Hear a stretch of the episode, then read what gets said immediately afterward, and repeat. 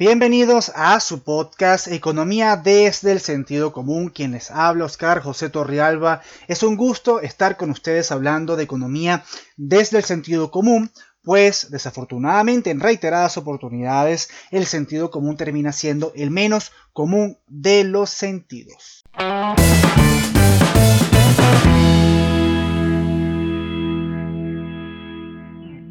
Finanzas Digital titula Federación Nacional de Hoteles de Venezuela pide reactivar el sector para recuperar pérdidas debido a la pandemia. El presidente de la Federación Nacional de Hoteles de Venezuela, Alberto Vieira, indicó que la mayoría de los espacios acondicionados al inicio de la pandemia en el país para atender casos de COVID-19 están desocupados. En una entrevista a Unión Radio, el gremio hace un llamado a que pueda habilitarse este sector para operar en las temporadas como Carnaval o Semana Santa, para recuperar las pérdidas económicas producto de la situación sanitaria. La propuesta al gobierno es la exoneración de impuestos, tarifas equitativas de servicios públicos y para los hoteles ocupados durante ocho meses por temas sanitarios sería bueno que pudiesen operar en las festividades. La mayoría de los hoteles fueron desocupados por pacientes con COVID-19. Actualmente están ocupados hoteles en Bellomonte y únicamente algunos pisos con pacientes de COVID-19, comentó.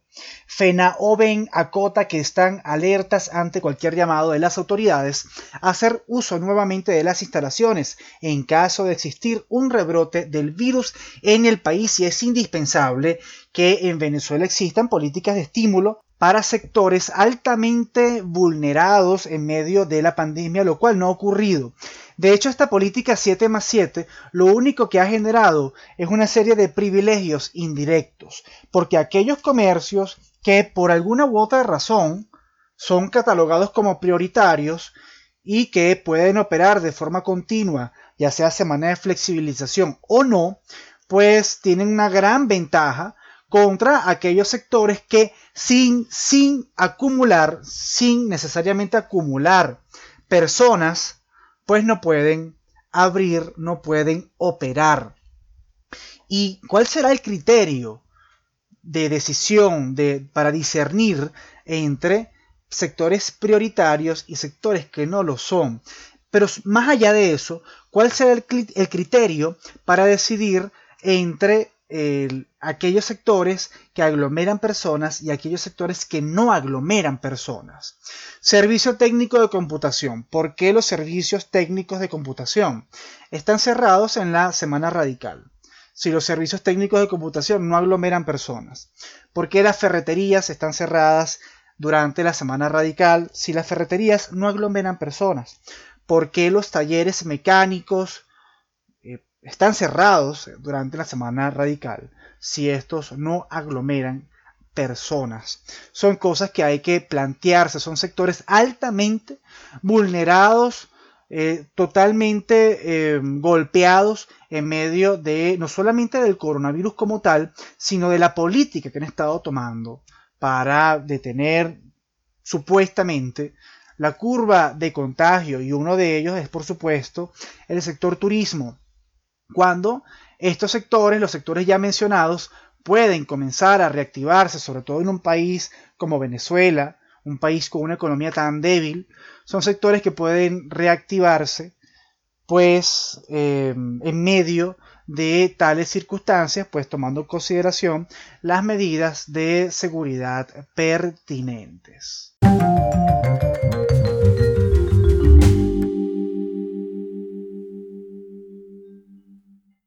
Y Banca y Negocios titula Olalquiaga, economía venezolana es sostenida por las remesas y no por las exportaciones. El vicepresidente de la Asociación de Industriales Latinoamericanos, Juan Pablo Olalquiaga, rechazó este jueves que la economía venezolana sea sostenida actualmente por las remesas y no por las exportaciones de materia prima o manufacturas. Asimismo, indicó en una entrevista con Unión Radio que la economía venezolana es extraordinariamente frágil, donde lo que priva es la capacidad capacidad de sostenerse y no tiene la educación que produce la investigación que el mundo hoy en día está buscando en materia de digitalización. Criticó que el gobierno de Nicolás Maduro no tenga los recursos para acceder al COVAX y obtener las vacunas a causa de la deuda que tiene con la Organización Panamericana de la Salud. Fustigó además lo que ocurre con las universidades. Cuando tú vas cerrando el país en este sentido, tendrás un futuro de mayor pobreza, cita a Olalquiaga.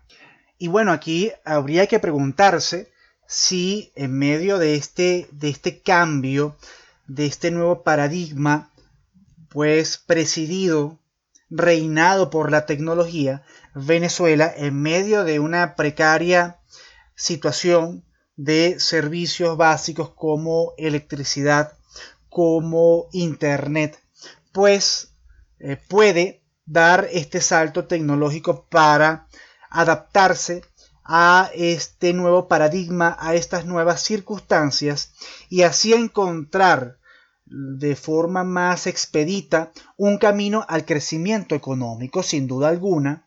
Esto representa una amenaza notoria para un posible una, o una posible mejora en las condiciones económicas de nuestro país. Por supuesto, de cara al futuro, y el futuro es hoy, o sea, el futuro ya, a partir de ahorita, de cara al futuro es indispensable, prioritario, mejorar las condiciones de cara a un avance tecnológico y a la digitalización de la economía.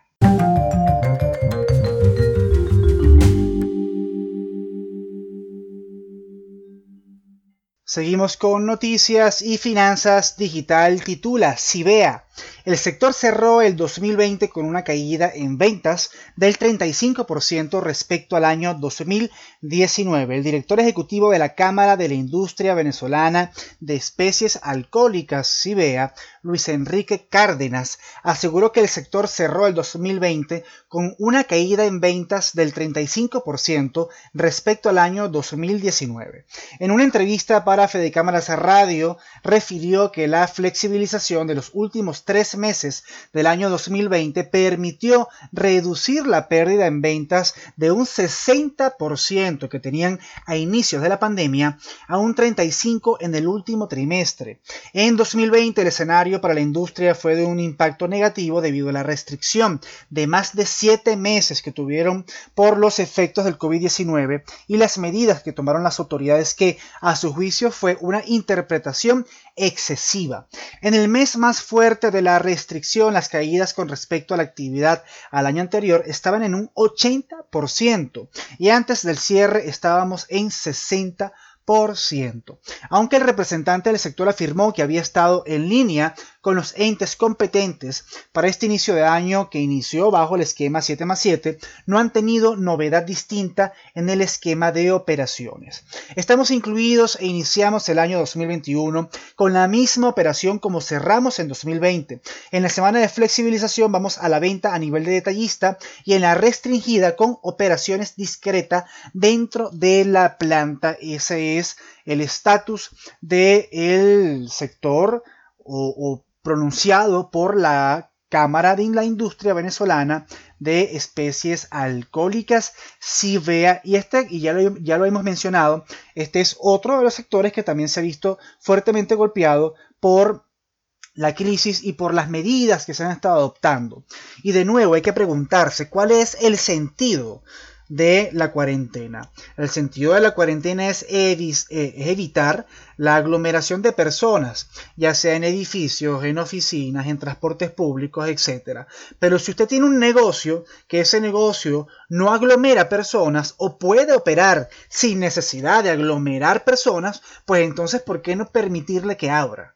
¿Por qué no permitir que pueda operar cuando sabemos que las familias necesitan obtener ingresos para subsistir, sobre todo en medio de estas circunstancias? Esa es, es, esa es la gran pregunta que hay que hacerse porque técnicamente hablando, las políticas públicas se aplican para mejorar o para coadyuvar en la mejora de la calidad de vida de las personas o para mitigar los costos relacionados con externalidades como es, como es el caso de la pandemia. Si aplicas una política y esta política es peor que la enfermedad, entonces hay que eliminarla, hay que cambiarla, hay que repensarla. Y eso es a lo que estamos nosotros llamando. Con estas impresiones vamos a culminar este podcast invitando por supuesto a que sigan sintonizando economía desde el sentido común porque desafortunadamente el sentido común termina siendo el menos común de los sentidos.